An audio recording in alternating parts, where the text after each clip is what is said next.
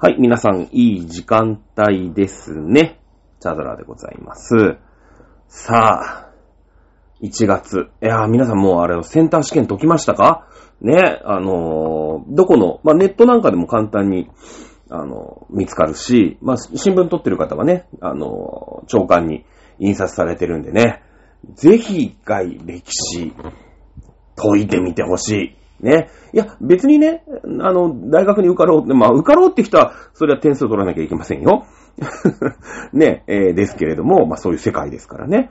え別にね、あの、大学に受かろうっていうわけじゃないんですよ。ね、えーだけども、こうね、いいじゃないですか。30点でも40点でもいいと思いますよ。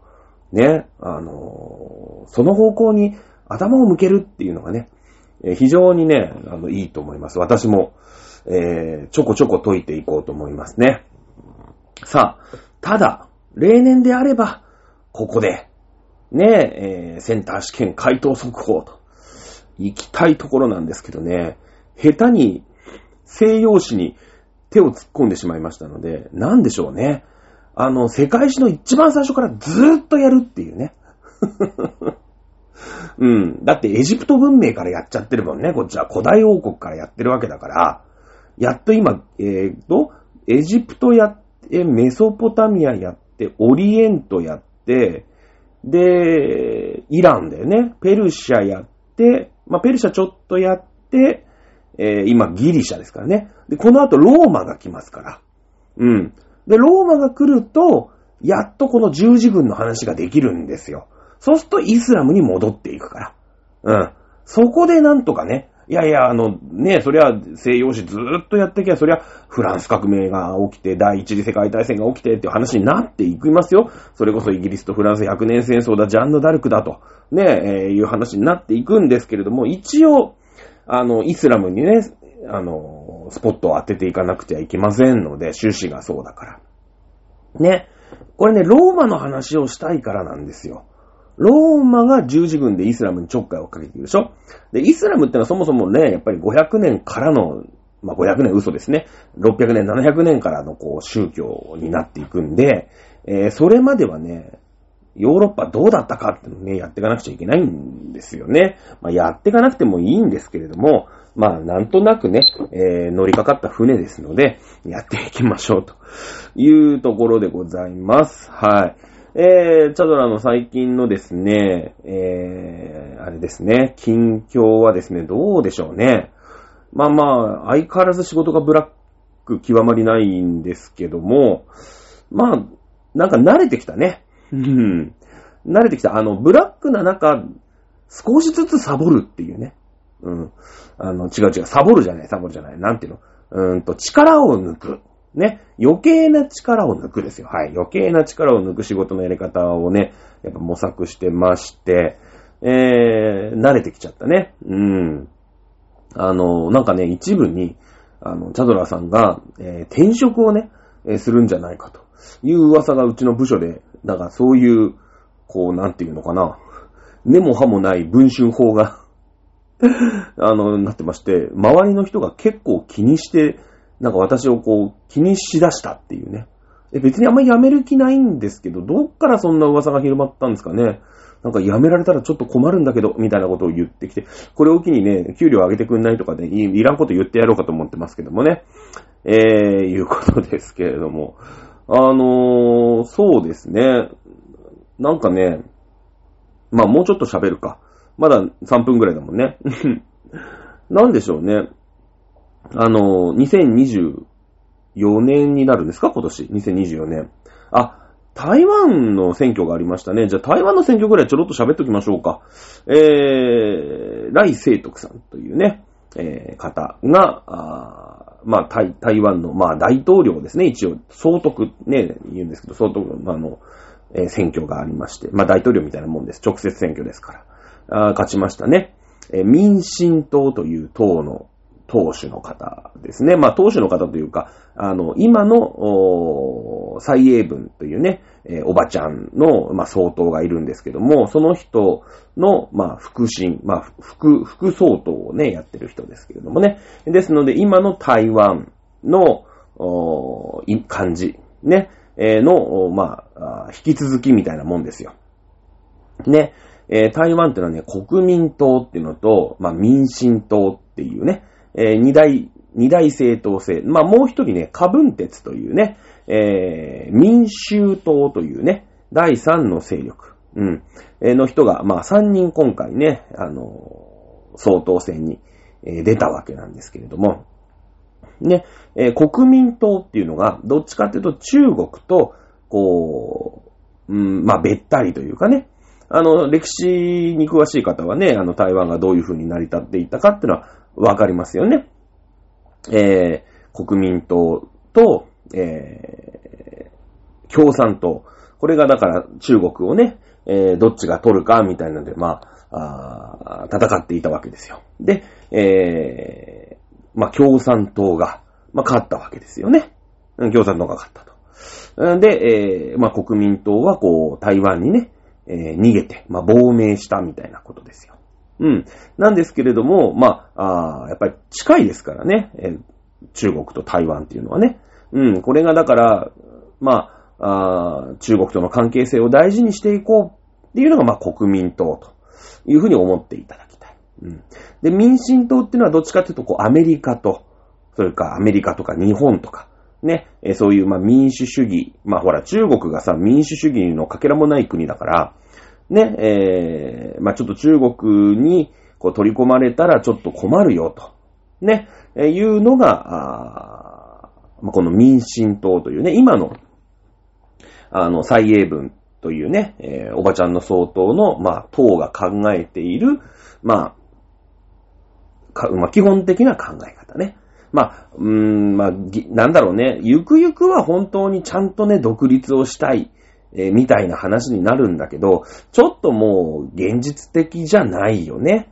うん、なので、もう今のまま、ね。えー、まあ、中国っちゃ中国だけど、その台湾のね、島の、まあ、市政権って言うんだけどもさ、あまあ、そういう政治とかっていうのは、もう台湾でやりますよ。まあ、あそういう意味じゃ独立したまあ、国というかね。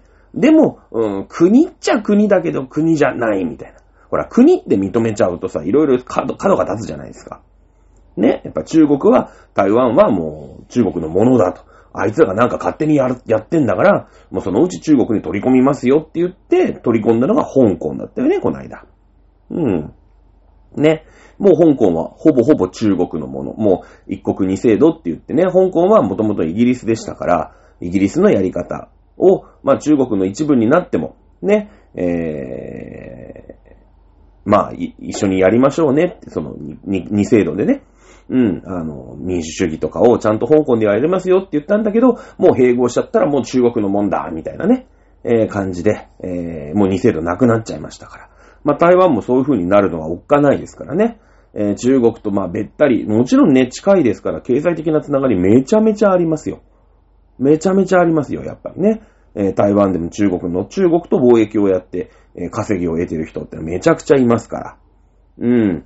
えー、仲良くしたいんだけど、いや、ちょっとでも最近の中国おかしいよね。これでなんかね、あの、中国、台湾も中国の仲間入りだ、みたいな話になった時に、今までの俺たちの自由な空気、だって台湾じゃなかった、香港がああいうざまでしょ今まで香港ってのは自由だったんですよ。だけど、イギリスから中国に返された時に、ね、もともとは一国二制度やりますよ。ね、えー、香港は非常に自由な、ね、今までやってた自由な空気で行きましょうよって言ってたんだけども、中国になった瞬間に、オラーってなってね、もうもう一切自由なんかない。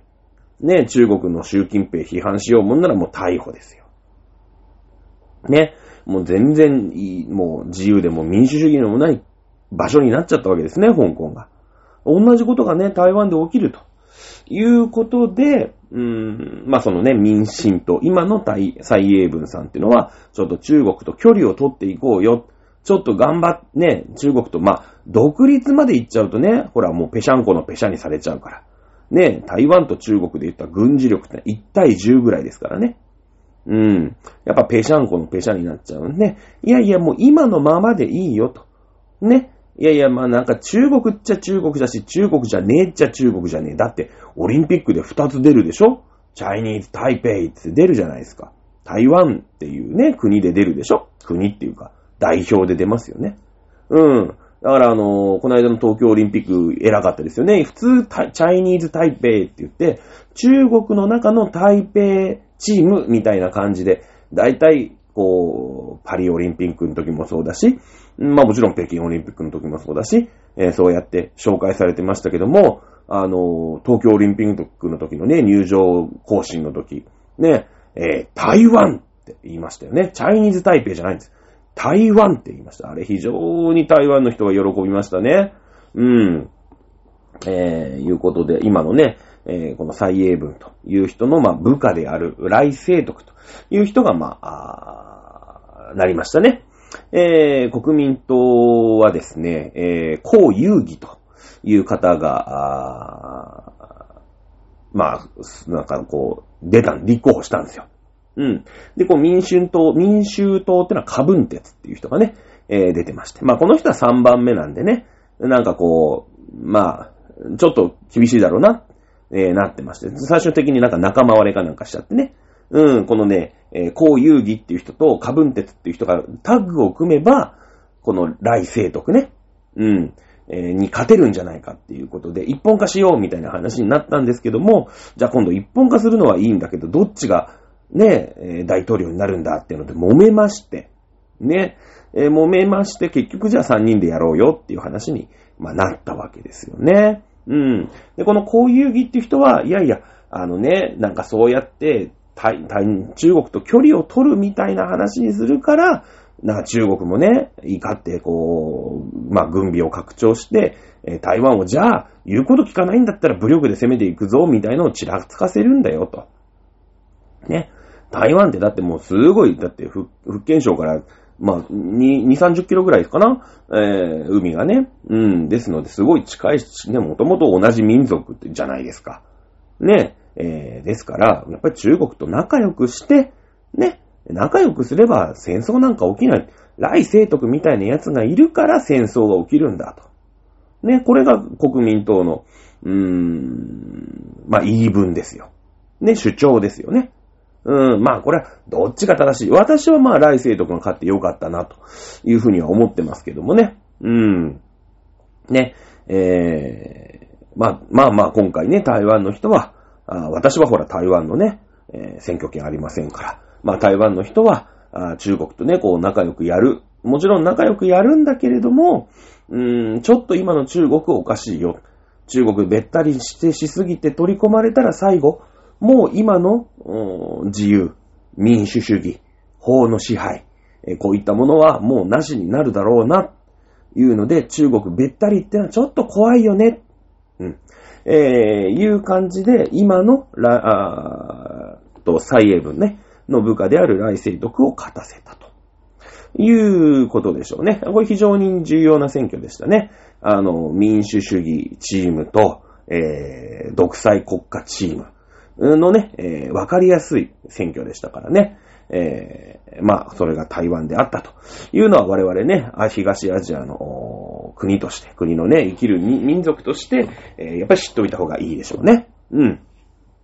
ということで、まあ、最近のトピックスではこんな感じですね。えー、選挙といえば、まあ、11月にね、今度アメリカ大統領選挙あるんでね。これもまあ揉めます。えー、前回のバイデン対、えトランプ。ということでね。私もね、前回の4年前の選挙ではもう完全トランプ支持だったんですけども、まあ結局揉めたんだよね。で、トランプの方も負けを認めなくて、バイデンが不正をした。まあ不正もしたのかもしれないんだけども、最終的にね、なんか、あの、そのトランプ支持の人が議会をね、に乗り込んでっちゃったんだよね。うん、なんか武力で。ね。あの、ボ、ボートみたいな感じでね。それはね、やっぱ良くないよね。うん、み、もしほら不正をしてるんだったら、その不正の証拠を掴んで裁判をするとかね。これがやっぱ法の、法治国家としてのやり方ですよ。うん。やっぱトランプは、まあ、まあ今回のね、私もまあ基本的には共和党支持者ですので、えー、基本的にはまあ、バイデンよりはトランプかなという気もしますけれどもね、トランプ支持者がちょっとこう過激になってしまって前回やらかしてますから、まあそこはもうちょっと冷静に見ていかないと厳しいだろうね、というような気持ちはしてますね。えまたこれは、あ11月、10月にね、えー、まあ、アメリカ大統領選挙が近くなったら語っていきましょう。さあ、えー、話をぐーっと2000年ぐらい戻していただいて、えー、ギリシャのお話をしておりましたですね。えー、ギリシャ。ねえー、大きく分けて2つの世界がありましたよ。ね、古代ギリシャ。そしてなんやかんやありまして、ポリス。ね、えー、都市国家の時代。まあ皆さんがよく知ってるアテネだ、スパルタだというところですよね。えー、もともと都市国家ですから、一つ一つがちっちゃな国。ね。アテネとスパルタでは全然違う国だということを、まあ、勉強しました。ね。だけれども、俺たちはやっぱギリシャ人だよね。こういう気持ちっていうのは絶対あるんだよね。えー、当人たちは自分たちギリシャ人のことをヘレネスというふうに呼んでいました。ね、えー、そして、えー、ギリシャ以外の人たちのことをバルバロイというふうに呼んでたんですね。もちろん、俺たちはアーテンの人間だ。俺たちはスパルタの人間だ。こういうアイデンティティ、アイデンティティはあるんですよ。だけども、やっぱりね、えー、ギリシャの人間だ。いうね、このヘレネスという意識。ね、これ非常に覚えておきましょう。そしてこのヘレネスという意識が非常に強く働いて、えー、勝った戦争がありました。これが紀元前500年のペルシア戦争です。はい。えー、アケメネス朝ペルシア、ペルシャが攻めてくるわけですね。うん。アケメネス朝ペルシャといえばですね、えー、バビロン捕囚で連れて行かれたユダヤ人を解放した。これがアケメネス朝ペルシャでございましたね。あまあ、そしてアケメネス朝ペルシャに解放されて、ユダヤ人はエルサレムに宮殿を建て、ね、えー、そしてイスイスラエル王国を、まあ、建国したという話になっておりましたな。えー、そんなこんなで。そのでかくなったペルシャがですね、アケメネス朝ペルシャがギリシャにも伸ばしてくるわけです。ねえ、ペルシャといえば、もう、一体、まあそうですね、対10ぐらいですね。戦力の差というか人口の差、国力の差がね、うん、ギリシャとペルシャではね。うん。なので、すごい強敵なんです。こういう時にまとまるんですよ。俺たちヘレネスだと。ね、本当はもうアテネ対スパルタとかね、そういう都市国家同士でやいのやいの戦争してたりするんですよ。だけど、こういう時に一致団結するんですね。一致団結しますね。ヘレネスたちは一致団結して、まなんやかんやありまして、マラトンの戦いね、勝ったぞ、なんつってね、えー、アテネのマラトンという都市からアテネまでね、伝令が42キロ走って勝ちましたっていうのをね、えー、伝えて、民衆がわーってなった時に、息絶えてしまったと。これがマラトンの戦いでマラソンの語源でございますね。そして、サラミスの海戦でございます。ね、えー、サラミスの、マラトンの戦いは陸戦ですけど、サラミスの海戦は海。ね、三段海戦といって、オールを三段階にね、こう、三層ですよ。ね、1回、2回、3回。ね、えー、ここからですね、3層にしてオール、だから普通の船のオールの3倍あるわけですね。うん、早いんですよ。で、えー、ラムというね、えー、船の突先につけた、まあ、あ金具、ね、え、みたいなので、ドーンってね、相手の横っ腹にこう突進をしまして、で、相手の船、船べりにね、穴を開けるんです、その、金具でね、ドーンって突くわけですから。もう体当たりですよ、はっきり言って。で、えそうすると船はね、相手の船は壊れてコッパみじんで沈んでしまうと。ね、えー、いう話。このためにはやっぱ速さが必要ですよね。相手の横っ腹をつかなくちゃいけませんから。ね。ここで一糸乱れぬですね、オール裁きをするわけです。まあ、この二つの戦いで、マルトンの戦いでは、一般市民でちょっとお金持ってる人。ね、えー、自前で、え、槍が買えます。兜が買えます。膝当てが買えます。ね、盾が買えます。こういう人たちは陸戦です。そして、えー、ペルシャのね、えー、騎兵、まあ、貴族がね、騎兵でこう戦っていくんですけども、集団戦法ですよ。だって、一般市民ですからね、戦い方なんかわかりませんから。だけどもみんなで集まって、わーって200人で突進していったら、そりゃ牙も逃げるよね。うん。これで戦って、えー、勝つ集団戦法ですよね。え、そして、え、お金も、お金がない。ね、なんなら奴隷。ね、えー、自分で盾が買えない、槍が買えない、兜が買えない、すね当てが買えない。こういう市民は座布団を持って、船に乗るんですね。そして、一生懸命オール漕ぐんですよ。オール漕ぐのは金なくたってできますから。ね、武器いらないんです。もう一生懸命漕げばいいんです。ただただ漕ぐ。ね。そして、えー、足の速い、ね、えー、船を相手の横っ腹にドーンとね、まあ、つきまして、ね、えー、そして勝つと。こういう戦いを市民がするわけですよ。そうすると一般市民ですから、ね、お金ちょっと持ってる一般市民は陸戦。で、お金が全然ない人たちは海戦で活躍します。これでペルシャ、まさかですよ。ジャイアントキリングだね。うん。ペルシャを破るわけですよ。ここで一般市民が、ほーら、俺たちのおかげで勝てたでしょってことですよね。うん、そこでやっぱり、かえー、発言権が多くなってくるわけですよ。これね、えー、先週の歴史探偵だったかな ?NHK のテレビ番組、歴史のね、テレビ番組私よく好きで見ますけれども、ちょうどここのとこやってたね。うん。そのギリシャ特集してたんですよ。で、この三段回戦も出てきたし、ね、えー、まあ、集団戦法は出てこなかったかな。だけども、そうやってね、一般市民が一生懸命船漕いで、で、えー、民主主義。だって発言権上がるじゃないですか。お前たちのおかげでギリシャの俺たちは勝てたんだと。ね。えー、いうことで、えー、発言権、市民の発言権が増して、えー、これが直接民主主義だと。ね、えー、みんなで民会というね、あの、まあ、国会ですよ。ね、成人男性はみんなその国会に、えー、参加をして、直接みんなで、えー、多数決をして決めると。えー、こういう原始的な、あ民主主義。ね。でもこれ、ね、あ、今から2500年前の話だからね。うん。すごいことなんですよ。すごいこと。ね。えー、だって、イギリスのね、あの民主主義なんか1900年ですからね。うん。ね、日本だってそうですよ。大正時代でしょはっきり言ってね、民主主義なんてのがあったのはね、えー、非常に、えー、すごいというギリシャ。まあ、特にこの戦争、ペルシャを戦う、ペルシャと戦う時の中心となったのがアテネと、ね、えー、いう都市国家でしたので、非常にこうね、発達をしておりました。うん。えー、ただね、そんな、あのー、なんて言うんですかね、えー、ギリシャ。まあ、す、すごいこう、清水してたね、えー、非常にこう盛り上がっていた、あギリシャにでも、おまあ、乗車必須の断りを表すというところでガラガラガラガラと、まあ、崩れていってしまうということが起きるわけでございますね。うん。はい。えー、これがポリス同士の対対立が元になっていくんですね。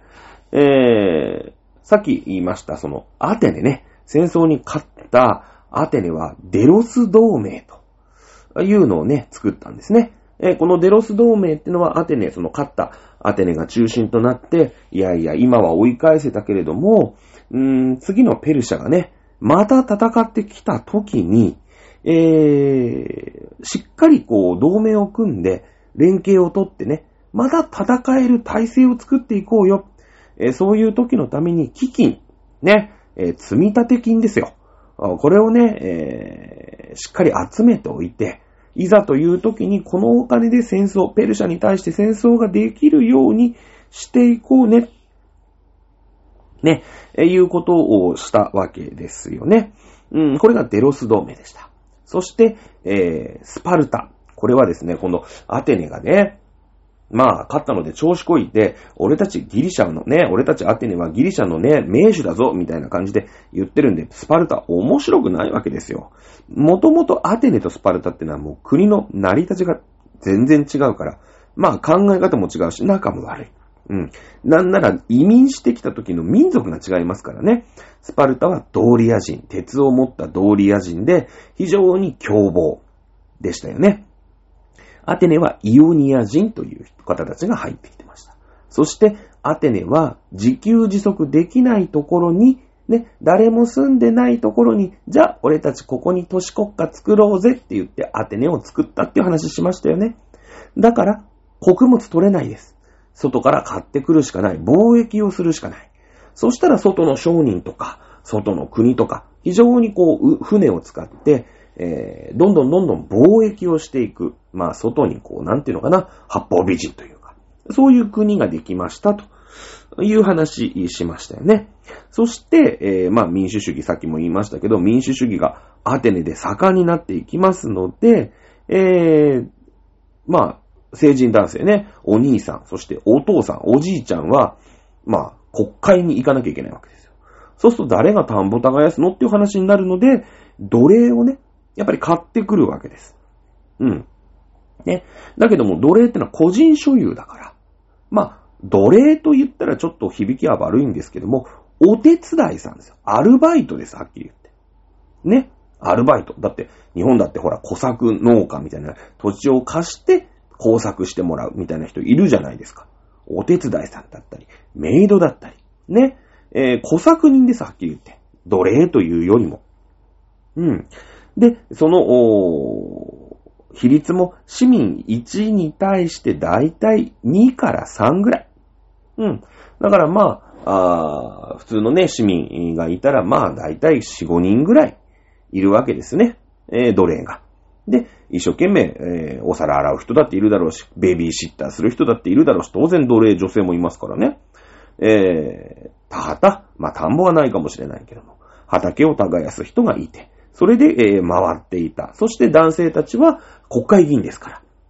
ね、えー国のお何か重要なことを決めたりとか、税金がどうしたとか、そういったことを議論するわけですね。これで成り立っていたのがアーテネだったじゃないですか。そうですよね。うん。じゃあ、スパルタはって言ったら、これ、ドーリア人強いんですよ。ね。えーそして、えーこれ鉄を持っていましたね。ヒッタイトというね、えー鉄をこう独占していた強い強い、まあなぜか滅亡してしまったおそらく仲間割れでしょう。ね。えーそして、まあね、時代が古いからあんまよくわかってないけど、おそらく仲間割れだと思いますよ。で、えーその鉄の技術を継承したのがドーリア人でした。ドーリア人非常に強欲ですね。征服欲が強い。ね。あの、アテネと違います。もともと人が住んでるところに、あ、あそこいいなって言って、みんな、そこに住んでいたとやつ、先住民をぶっ倒すんですよね。鉄持ってますから超強いですから。そして征服をして、ここが俺たちのスパルタっていう国だっていうことにするわけですよ。す、もともと住んでた人、思いっきりみんな、あれですよね。え奴隷にします。はい、その数、1対、まあ、6とも7とも言われてます。ね。えですので、そうですね。えー、普通の家族で言うと、まあ大体20人ぐらい、ね、あの、奴隷がいるわけですよ。奴隷が。で、しかも、国家として攻め取ってますから、その奴隷って国のもんなんですね。国のもんなんですよ。アテネは個人所有だったでしょ？だからなんかお手伝いさんとかさ、メイドさんとか、執事とか、ね、そういう感じですよ。なんかちょっとフレンドリーでしょ？違います。スパルタはもう国が征服してますので、ね、もう一家に割り当てるんです。はい、お前んとこ、ね、えー、はい、じゃあ20人、うまいこと使えって。これはもう国家のね、征服した奴隷だっていうわけですから、やっぱね、奴隷が反乱を起こしたら、ただじゃおかないですからね。えーおっかないじゃないですか。だからもう、ギューって締め付けるんですよ。もう飯もさ、何にもほ、ね、なんか、ちょろっとしか食わせないで、もう、す、もう歯向かえなくなるぐらい、ヘトヘトになればね、こき使ったりとかしてね。これが、スパルタですよ。スパルタ教育って言いますよね。こういうことですよね。うん。こういうこと。もともとね、仲、仲良くない。あるわけないじゃん。この、この二つの国が一緒になれるか、なれないんですよ。ねなれない。ね、いうことで、えー、このね、スパルタはスパルタで、この、アテネが作ったデロス同盟に対抗して、えー、ペロポネソス同盟っていうのを作るんですよ。ね、こう、ちょっと、ギューってするさ、体育会系のね、えー組織、まあ、同盟を作るんですよ。で、アテネのデロス同盟はどっちかというとこう文化系でさ、ね、なんかみんな和気あいあいみたいな、男女共学みたいな感じで、感じじゃないですか。ね、なんか、あの、ラクロス部ですみたいなさ、わかんないけど、なんかそんなイメージ。ね。もうペロポネスス同盟はスパルタですから、もう明治大学ラグビー部みたいな感じですよ。もう男子しかいませんみたいなね。なんなら日本大学ラグビー部みたいな感じですよ。なんか、いろいろ問題が起きてますけど。ね。そういう、そういう感じ。ね。えー、そういう感じなんですね。で、まあ、この二つが戦う、戦っちゃうというか、まあ、バチバチにこう、対立していくんですね。はい。そしてデロス同盟の方にも問題が起きていきます。アテネがちょっと傲慢になったんですよね。で、せっかくみんなで積み立ててね、次にペルシャが攻めてきた時に、この金で、は、ね、なんか、こう船を用意したりとかさ、まあいろいろあるわけじゃない。なんか、弓を作ったりとか、ね、そういうのやろうぜっていう金を使い込むんですよ。あれ？つって。だって、アテネ、ね、アテネ様が、もともと、先、ね、先導してお、やっつけたわけでしょ？これ、アテネのもんじゃね？っていうね、勘違いをする傲慢チキになって、あのー、パルテノン神殿あるじゃないですか。あれの修繕に、このね、積立金使っちゃったりするんですよ。ね？あのー、そうなるところさ、え、アテネさん何してんすか？ってことになるじゃない。ね。で、じゃあちょっとデロス同盟から、ちょっとスパルタさんおっかないんですけど、まあ男気もあるし、ペロポネソス同盟の方に着こうかなみたいな人も、まあ出てくるわけよ。ね。で、そのアテネもね、その民主主義ってすごいこう、もちろん発展してって非常にいい、うん、ものだとは思いますよ。だけれども、この時にこの民主主義が非常に腐敗をしていくんですよ。ね。そのね、デマゴーゴスって言うんだけど、今で言うデマね。今で言うデマの語源になってる、このデマゴーゴスっていう先導政治家、今もいるよね。あの、無責任な言動で、こう、民衆を、なんていうの、たぶらかすというか。ね。まあだから簡単に言うとね、令和の山本太郎みたいなもんですよ。うん。やっぱり元タレントですから、口はうまいよね。おしゃべりは達者。だけども言ってることは無茶苦茶だし、あの、いや、それね、なんか耳よく聞こえるんですよ、しかも。なんか言ってることごもっともだし、弱者の味方だ、みたいな感じするんだけど、あの、あそこまで弱者の味方を本当に国としてしま、してしまったらどうなるかっていうのを、全く考えないんですよ。じゃあ、もうみんながね、働かなくなるよね。だって働かない方がさ、生活保護がね、あのー、今全然少ないと。いや、そりゃね、セーフティーネットとしては必要ですよ。だけれども、働かなくてね、その、ベーシックインカム何万円とかになっちゃったら、誰も働かないよ。頑張って。だってなんで頑張って働くのって言ったら、ね出世して、ちょっとでも嫁さん子供、いい暮らしさせてあげたい。ねえー、自分だっていい暮らしがしたい。いい車に乗りたい。ね家が買いたい。結婚したい。まあ、いろいろあるでしょ。ねそのためにみんな頑張ってお仕事してるわけじゃないですか。みんな頑張んなくたって、国から20万円もらえる、なったら、誰も働きませんよ。国力絶対落ちますからね。うん。まあ、山本太郎の話はどうでもいいんですけれども、まあ、ああいうね、無責任な言動で民衆を、まあ、惑わす政治家っていうのが、まあ、出てくるわけです。ちょうど今の日本みたいなもんですね。えー、デマゴーゴ先導政治家というふうに、まあ、日本では言いますね。これにね、騙される市民が出てくるんですよ。無気力な市民。そして、目先の、まあ、快楽というかね。うん、だってほら、うーん、例えば、あ春夏秋冬で、え10万円ずつ、ね、えー、給付しますとかって言ってますよね、山本太郎。言ってましたよね。いや、もちろんね、僕だって、えー、春夏秋冬、ね、年4回、10万円給付されたら、嬉しいですよ、そりゃ。何にもしなくても40万もらえるわけですからね。いや、あれが買える、これが買えるって、思うじゃないですか。ただ、そんなことをしたら、誰も働かないですよ。はっきり言って。ね。じゃあ、ウーバーでも、なんか自分の空いた時間にウーバーでもやればいいかな、みたいな。そんなことだったら日本良くなるわけがないです。ね。良くなるわけなくでしょ？ね。いや、でも、欲しいか欲しくないかで言ったら、それは欲しいよ。だけど、そんなことして日本が良くなるのか？だけど、ね、その、無責任な言動に、市民がね、騙されてしまう。なんなら、乗っかっちゃうんですね。デマゴーゴスの時代っていうのは。これがね、やっぱりアテネも、その世界で一番最初の、まあ、民主主義ですよね。そして、特にせ、あの、直接民主主義でしょその、成人男性が、みんな国会議員なんですよ。それ頭のいいやつもいるよ。ね。だけど、頭のいいやつばっかじゃないじゃん。うん。やっぱだから世界の初めてのなんとかっていうのは、やっぱり、えー、いろんな生みの苦しみがありますよね。うん。アホな子が騙されちゃうわけですよ。うん。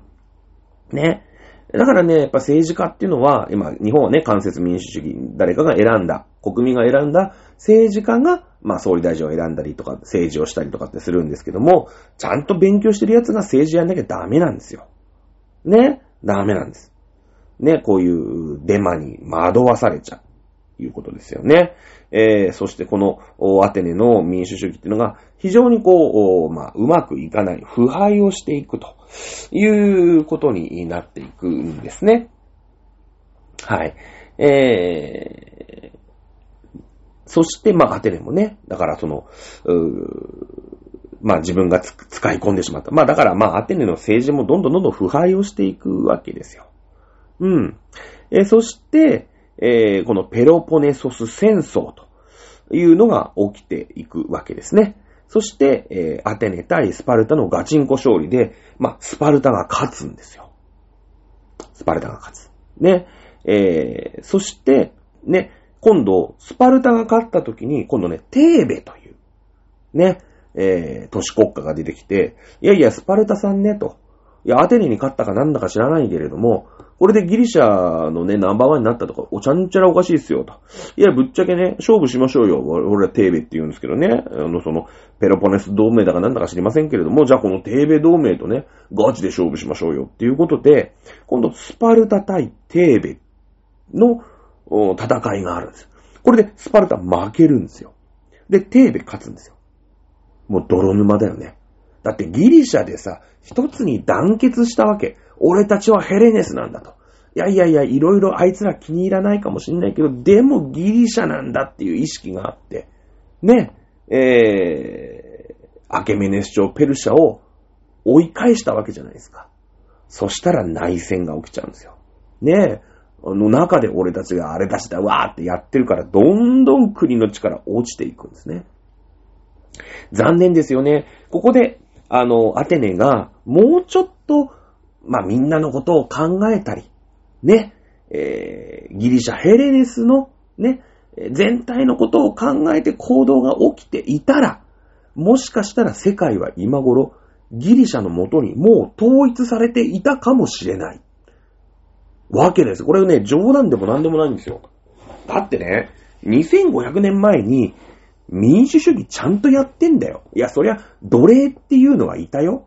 ね？そういう人権とかさ、そういう奴隷とかって良くないよね、みたいなのの概念がある時代ってのはもうそれこそね、その1800年だ、1900年だってなってかないと、まあなかなか、だってアメリカなんかね、南北戦争までずっと奴隷いたわけでしょ？だからさ、まあ、そういうのは当たり前だったからね。うん、そういうのはやっぱ良くないよねってこれ1900年に入ってからの話じゃないですか。ね。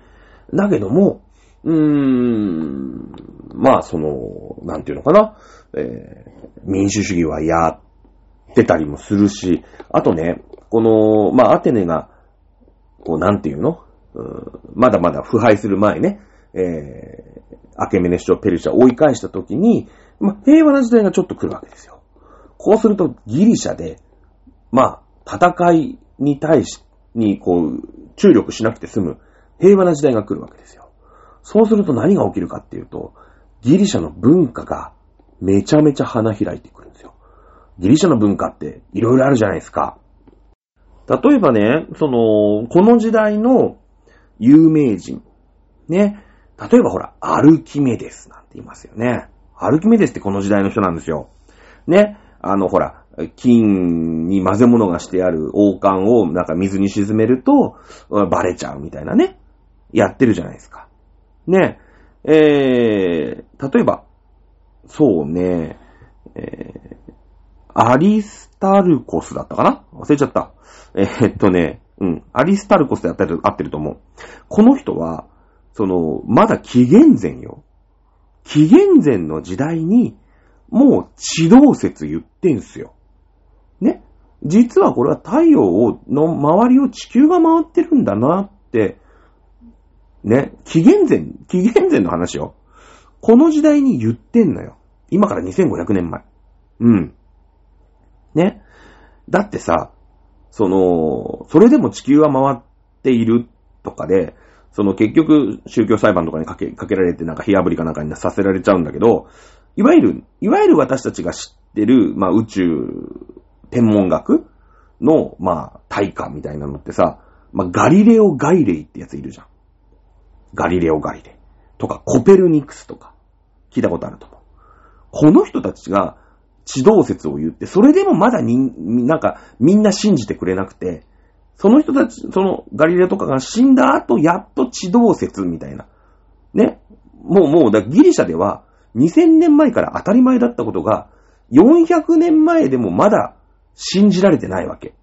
だけど、ギリシャでは2000年前に、もう地動説だって分かってる奴がいたわけよ。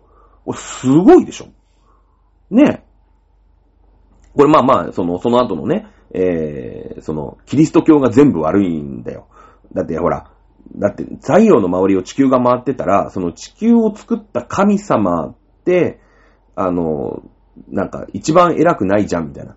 え、なんか太陽が一番偉いんじゃないみたいなことになるから、あの、いや、分かってたと思うよ。だってギリシャの人だって分かってんだもん。地球が太陽の周りを回っているんじゃないかっていうのが分かってるわけでしょだから、でも言っちゃダメ。そんなこと言っちゃダメみたいな、この後キリスト教一教の時代がやってくるんですね。うん。このキリスト教一教の時代が、このギリシャの文化を全部、まあ、ぶっ壊したというか、まあ、こう、なんていうのかな、な、な、なしというかね。キリスト教をベースにしないものはもう全体許しませんよの時代がこっから1000年来るわけ。なんなら1500年来るんだよね。うん。ね。それはまあもうちょっと後、ローマが出てきてからの話になるので、またもうちょっと先にしようとは思いますけれども、まあ、そういった意味ではね、このユークリッド。ユークリッドって数学で出てくるよね、ユークリッド幾何学とかってよく言うじゃないですか。ね。えー、アルキメデスもそうだよね。えこういった感じで、その、なんちゅうのかな。こう、この時代にね、うん、ギリシャ文化と、そしてオリエント文化ね。オリエントってのはほら昔から人住んでたじゃないですか。これが融合していくんですよ。まあ、えー、融合していくのはもうちょっと後の話なんで、少し歴史をじゃあ進めていきましょう。まあ、その融合していくには、アレクサンドロ大王ってやつがね、えー、わーってこう、この辺を混ぜっこぜにしていく話をするんで、もうちょっとじゃあ、えー、話を進めていきましょう。ギリシャが内乱しました。そしてギリシャが弱体化しました。そうなってくると、ね、やっぱりギリシャに目をつけていく人が出てくるんですね。フィリッポス2世、マケドニアです。このマケドニアってのがね、めっちゃ強いんですよ。ね。えー、ギリシャの北側にのね、まあ、一つの都市国家と思っていただければ結構です。さっきアテネ対スパルタやってスパルタ勝ちました。スパルタ対テーベやってテーベ勝ちました。そしてじゃあ、最終的に誰が来んのって言ったら、マケドニアなんですよ。まあ、ギリシャの一つの都市国家と思っていただいて結構でございます。ただちょっと田舎の方。ね。このね、ここにマケドニア。まあだからもうね、もうギリシャから独立しようみたいなやつが出てくるんです。これフィリッポス2世ってやつがいるんですよ。で、その子供。ね。で、その子供がアレクサンドロス大王。いう風に言うわけですね。えー、その、まあ、フィリップス2世の時代にね、このアテネと、で、さっき勝ったテーベってやつが、テーベ軍ってのがいてね、そいつらをマケドニアはぶっ飛ばすんですよ。ね、これカイロネイアの戦い、紀元前338年覚えなくて結構でございます。ね、えー、そんなので、今度このマケドニアってやつが、このギリシャの覇権を握っていくわけですよ。ね。で、えー、今度そうするとさ、ほら、さっき、えー、スパルタはペレポネソス同盟って自分が一番だっていう同盟を作る、作ろうとしたじゃない。アテネはデロス同盟っていうのを作ろうとしたじゃない。で、このマケドニアもね、しょうがない。作るんですよ。うん、自分たちがギリシャのナンバーワンだっていう、このコリントス同盟っていうのをね、えー、作っていくわけですよ。うん。ね。で、このコリントス同盟っていうのを中心として、このマケドニアがグイグイ行く。この時フィリッポス2世。この子供。ね。アレクサンドルス大王。まあ、うちのね、えー、死んだばあちゃんが大好きだった。このアレクサンドルス大王。これ本当の話。酔っ払うとアレクサンドルス大王の話すげえするばあちゃんだったから。はい。ここで、ね、アレクサンドル大王ってのはもう戦争の天才。ね。戦争の天才。なんと、あのアケメネス朝ペルシャをぶっ飛ばすんですよ。ね、ギリシャ統一して、アケメネス朝ペルシャ、だってギリシャの10倍すげえっつって言われてたんだよ。その最初の最初ですよ。ペルシャ戦争の時にね。で、今回、東方遠征。な、だからギリシャから東の方に攻めていったっていう話になるじゃないですか。ペルシャから、あ、ペルシャですね、ごめんなさい。ギリシャから東方ですよ。どこ攻めていく？ペルシャですよ。今までビビってたペルシャに攻め込んでいく勇敢な大王がいい。これ、アレクサンドロス大王、東方遠征ですね。まあ、いろいろあります。イッソスの戦いだったり、アルバラの戦いだったり。まあ、えー、その頃はですね、えー、アケメネス朝ペルシャ、ペルシャ、ダレイオス3世というね、王様でしたけども、アケメネス朝をね、滅亡させるんですよ。もうこの人すごいですよ。ギリシャからまずトルコ行く。ね。で、トルコから南にデャーって行って、イスラエル通ってエジプト行くんですよ。で、エジプトで、なんて言うんでしょうね。あのー、ほら、えー、王様。なる。王様、エジプトの王様って神だから、なんだろう、その、なんていうの？そのマケドニアから来ましたみたいなさ、俺たちにひれ伏せなんつっても、この、この辺の人たちね、うん、あの、エジプトとかさ、うん、イスラエルの方とかさ、ね、その、それこそペルシャとかさ、そういう国の人たちってのはさ、なんだあの田舎のおばって、それは戦争には強いかもしれないけど、一般民衆は、なかなかなびいてくんないじゃん。ということで、一回この人は、あの、エジプト行くんですよ。で、エジプトに行って、その王様、エジプトの王様として即位する。そうするとエジプトの王様って神だから、ね。で、その神様がわーって来て攻め、ね、自分たちのその、なんか王様をやっつけて、俺は神だぜって、エジプトの神様なんだぜって言って、みんながははーってひり伏していくんですよ。ね。ね、えー、こう、なんていうのかな。こう、もうイランからそのアケメネ主張までぶっ飛ばすもんだから、そのイランまで全部、まあなんならインドの先ぐらいまで、あの、統一するんですね。このマケドニアっていう国が。まあ、あの、インドはそのインダス川っていう、これまたでっかい川があって、そこを渡るのはちょっと大変なんで、インドはちょっと諦めたんです。インドの、ね、インダス川の手前でちょっと諦めるんだけど、ね、このギリシャから今度わーって攻めていく。ギリシャってもうすごい、こう、知識持ってんじゃん。で、この、昔から住んでるさ、そのペルシャの知識、ね、エジプトの知識、それから、うん、イスラエルの知識。この辺あるじゃないですか。昔からみんなわちゃわちゃやってるわけでしょ？で、ギリシャもすげえ知識持ってるじゃないですか。ね。で、それが一つの国になったんです。マケドニアっていう。ね。ここで現れたのがヘレニズム文化。はい、出てきたね。ヘレニズム文化。ね、習ったことあるよね。この東西融合。ね、西のギリシャ。そして東のオリエント地域。まあ、そして、エジプトとか。ね、このあたりの知識が一緒こたになるんですよ。うん。ね。えー、まあ、世界市民主義とかね、コスモポリタニズムなんて言ったりします。ギリシャ文化とオリエント文化が融合していく、出会っていくんです。だって一つの国になったんだもん。うん。アレクサンドル、アレス、アレクサンドルス大王は、あのー、もちろん征服はします。だけれども、ペルシャはペルシャのやり方があるよね。ね、ユダヤ、ユダヤのやり方があるよね。ギリシャはギリシャのやり方があるよねっていうことで、その、ペルシャの儀式とか、儀礼とか、習慣っていうのは、いいよ、そのままで。こういう統治をするんですね。うん。えー、いうふうにします。だから、その、全部ぶった、ぶっ倒してゼロにしたりしないんですよ。ね。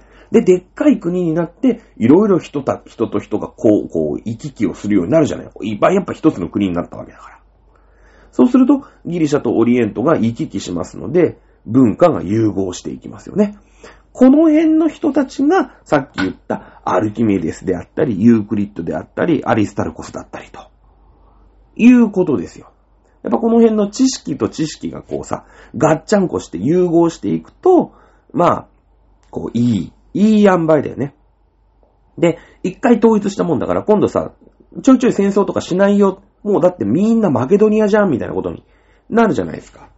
そうすると、その、まあ、その時のエジプトは、まあ、プトレ、プテ、プトレマイオス朝というね、えー、プトレマイオスという王様がまあ治めていたわけなんだけれども、うーん、そういう戦争とかにお金を使わなくなるので、今までの知識をしっかりね、えー、もっともっと深掘りしていこうということでね、あの、研究組織、だからなんでしょうね、あの、産業創薬センターみたいな、みたいなさ、産総研みたいなあるじゃない。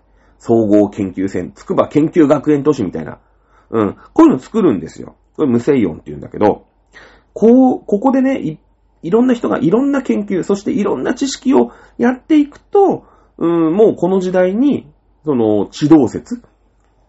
ぶっちゃけ、地球は、ね、太陽の周り回ってるんですよ、なんていうことが、実は分かっちゃうわけ。これがヘレニズム文化。だヘレニズム文化ってすごいんだよ。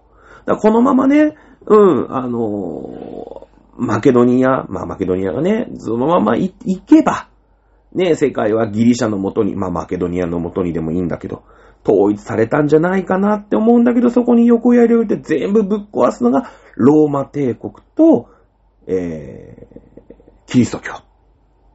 いうことに、まなっていくわけなんだよね、正直。うん。ね。えー、いうことに、まなっていくわけですよ。ね。えー、と、そういうことでございます。さあ、えー、まあ、アレクサンドロス大王でもね、この人、実は、急死してしまうんですね。えー、急死してしまいます。で、まあ、どうやら蜂に刺されて亡くなったという感じなんですけど、これが紀元前の、まあ、紀元前の話だからね。紀元前323年でございます。さあ、すげえ戦争に強いやつ、すげえカリスマが死んだ後って、国は分裂しちゃうんですよ。残念ながら。アレキサンドロス大王がね、急死しなければ、ちゃんと自分の息子に、うん、あのー、政権を渡して、ね、えー、大帝国を維持していれば、今頃、まあギリシャ、まあマケドニアだね、えー、のもと、もしかしたら今の世界は統一していたかもしれない。ただ世界はそんなことうまいこといかないんですよね。うん。もちろん、アレクサンドル大王が死んだ後、世界、そのね、えー、マケドニアは分裂をします。ね。一個は、まあ、マケドニア。ね。えー、まあ、直属のね、ギリシャの、まあ、なんていうんですか？まあ、ギリシャですよ。はい。二個目はエジプト。さっき言ってたプトレマイオス朝のエジプト。ね。えー、プトレマイオス朝の最後の王様というか、あまあ、最後のね、女王様、クレオパトラですよね。もうローマに踏み潰されます。この後ね。えー、3番目が、えー、シリア。これがセレウコスという人がセレウコス朝シリアっていうのを起こします。この3つに大体分かれるんですね。うん。だけど、あら、ギリシャとエジプトはまあ分かるじゃん。もともとなんか1個の国だったけど。で、そのさ、3番目、セレウコス朝シリアってのは、その、トルコだったり、アラブだったり、イランだったり、この全部、その他全部なんですよ。で、ここがまた、独立するんですね。うん。ここがまた分裂をしていっちゃうんですね。はい。で、えー、最終的に、あの、イスラムの歴史、ちょろっと、ちょろっとやったよね、前にね。アッシリア、アケメネス朝ペルシャ、アレクサンドロス大王帝国、セレウ朝、セレウコス朝シリア、アケ、アルサケス朝パルティア、ササン朝ペルシアというのを、えー、確か12月の何日だったかな ?29 日だったかな？あのー、年末のね、最終の時に、ちょっとやったよね。ちょっとやったよね。あの辺のイランの歴史ね。やりました。ここですよ。アケメネス朝ペルシアをアレクサンドロス大王帝国がぶちのめすよね。で、アレクサンドロス大王を急死します。セレウコス朝シリア3つに分かれた。ね、えギリシャ、エジプト、そしてセレウコス朝シリアに分かれた。だから一回セレウコス朝シリアになったんだけども、えーその後、セレウコス朝シリアもすぐ分裂をしてしまいます。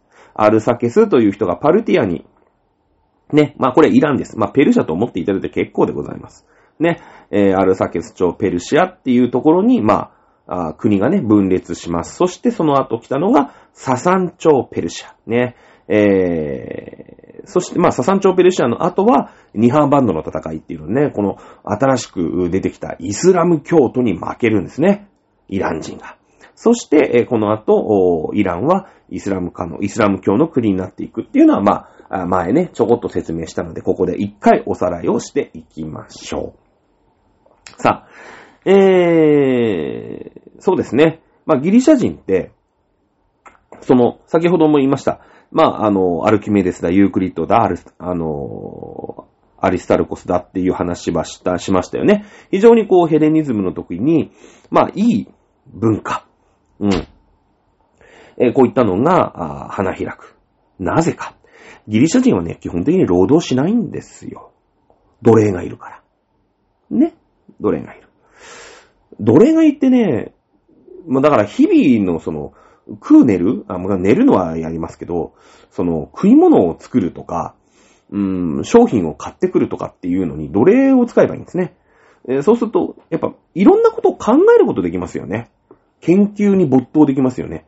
だってさ、研究したくたって、いくら頭が良くたって、明日の小麦をちゃんと育てなかったら、食えないぞってなっちゃえば、一生懸命それにリソース使うじゃないですか。ね、一日フルタイムで8時間も9時間も農作業やってたら、いろんなこと考える余裕ないよ。くたびれて寝ちゃうじゃないですか。でもそうしなきゃ生きていけないわけでしょギリシャ人はね、いいんです。そういうのは全部奴隷にやらせてたんです。で、自分たちは政治と、で、政治のない時はね、一生懸命みんなでいろんなことを考えれたんです。ね。そうするとやっぱりさ、こう、文化とか、自然哲学とか、まあそういったものが非常に発達しますよね。有名なところ、はい、ピタゴラス三平方の定理有名ですね。はい。えー、あと何ですか？哲学。そういうさ、なんていうの？こう人間はどこから来てどこに行くのかみたいなのにも頭を回すことができるわけですよ。はい。ソクラテス。有名ですよね。ソクラテスの弟子。はい。プラトン。いいですよね。プラトンの弟子。はい。アリストテレスですよね。アリストテレスの提灯っていうの知ってますか？ウニの、あの、ウニの真ん中についてる、あの、口のことだと思いましたけどね。確かアリストテレスの提灯って言ったと思いますけども。この人たちみんな哲学者ですよね。うん。ね。えー、まあ、ソクラテスはね、何かこう、物事には絶対的な真理があるんだよ、みたいなね。えーそんなことを言ってたりもします。プラトンは、そのソクラテス先生、ちょっとそれ違いませんか？って。ね。えー、やっぱ現実っていうのはさ、その、うーん、なんていうの、絶対的真理とか言うんだけど、現実ってやっぱそれにそぐわないこといくらでもあるじゃないですか。言ったのが、まあ、弟子のプラトンですよね。で、うーん、その、その弟子のアリストテレスは、いやいやいや、プラトン先生、いや、そう、そうなんだけど、いや、実際その、そこにある現実今目の前にある現実っていうのが、やっぱ全てじゃないんですか？って。いや、それでなんか理想とかなんとかって言うけど、現実問題、今ここ目の前にあるものがやっぱ全てじゃないですか。ね、えープラトン先生に反対をするんですね。この弟子たちだから、先生たちのことを鵜呑みにしないんですよ。ね、先生たちの言うこと間違ってんなって言って有名なの、ソクラテス、プラトン、アリストテレスね。えー 覚えていただければと思いますけれども。はい。ね。そしてこのアレクサンドルス大王っていうのが、まあ、この後出てくるじゃん、出てくるって話したじゃないですか。このアレクサンドルス大王の子供の頃の家庭教師が、これがアリストテレスなんだよね。うん。やっぱだから、やっぱ、なんだろう。もう英才教育を受けてたわけですよ。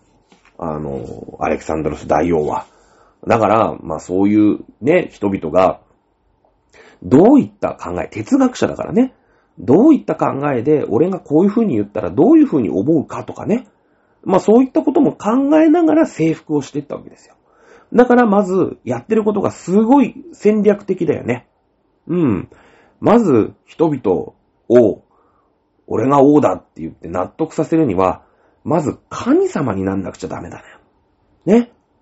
神様になれば、たとえ言葉が通じなくたって、ね、たとえ文化が違うたって、ああ、エジプトの神様だから、偉いに決まってるって言って、ね、人々はひれ伏すに違いない。